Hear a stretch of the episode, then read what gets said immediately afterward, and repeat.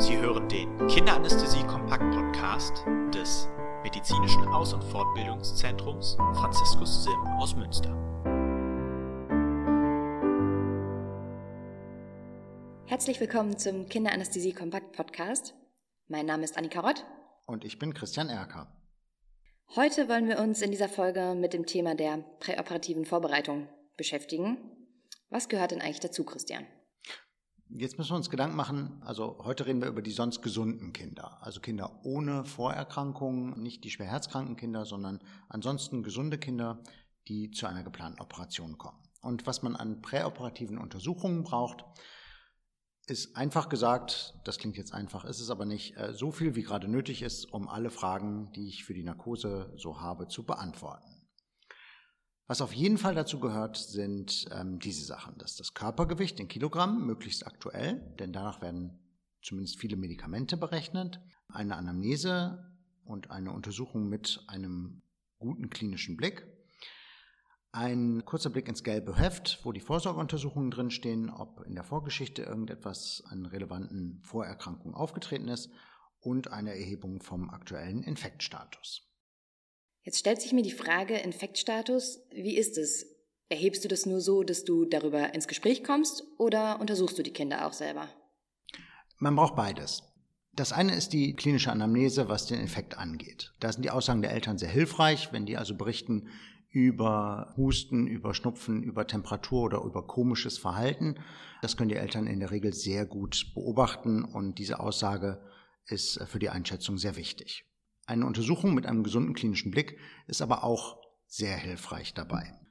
Und da ist die Frage, wann macht man das eigentlich? Also eine klinische Untersuchung auf einen Infekt, sprich eine Auskultation der Lungen, um Infiltrate oder eine Obstruktion zu hören oder auch eine Untersuchung des Rachens, um dort einen oberen Luftwegsinfekt zu entdecken, macht in dem Sinne wenig Sinn, wenn ich das zwei Wochen vor der Operation mache, sondern ist sinnvoller direkt im zeitlichen Zusammenhang mit der Operation, also direkt vor der OP.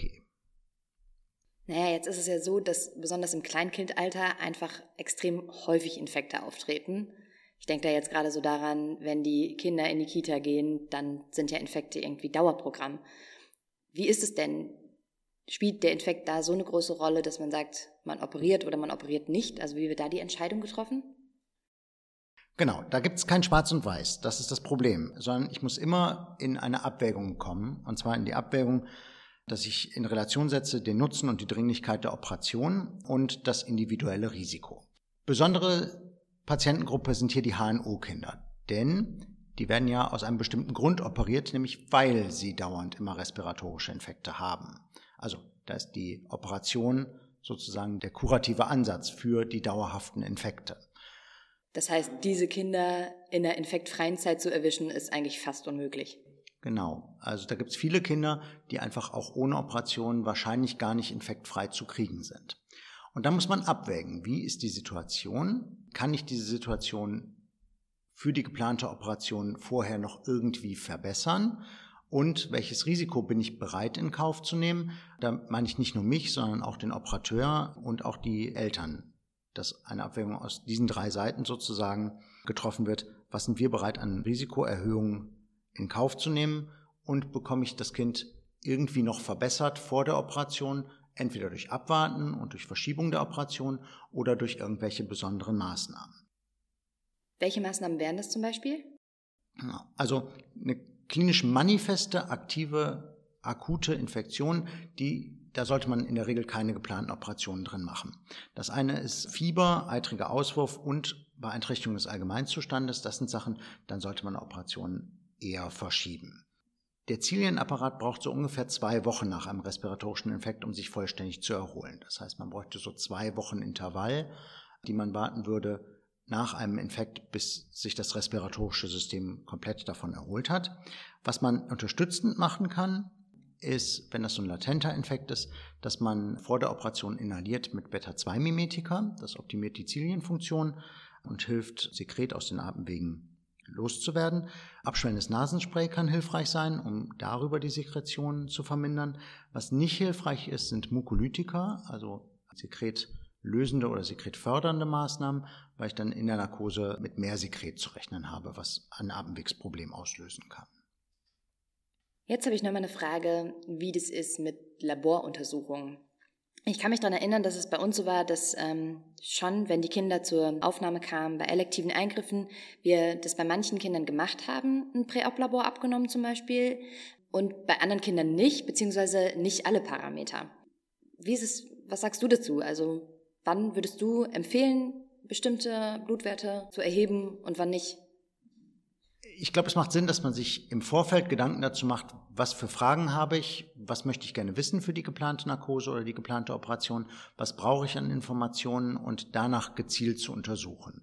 Also pauschal Blut abzunehmen und mal 40 Blutwerte zu erheben, ohne dass ich eine gezielte Fragestellung mir vorher überlegt habe, führt zu großem Aufwand, führt zu Schmerzen durch die Blutentnahme und vielleicht verwirrt es den gesamten Ablauf.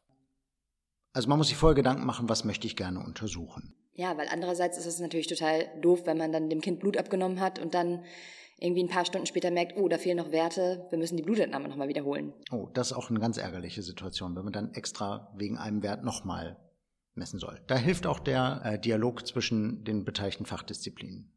Was sinnvoll ist. Also wenn es eine Operation ist, die einen erwartet großen Blutverlust hat, also gerade so orthopädische Operationen, dann macht es Sinn, als Ausgangswert ein Blutbild zu haben. Also eine Aussage über vor allem Hämoglobin, aber auch über die Thrombozyten.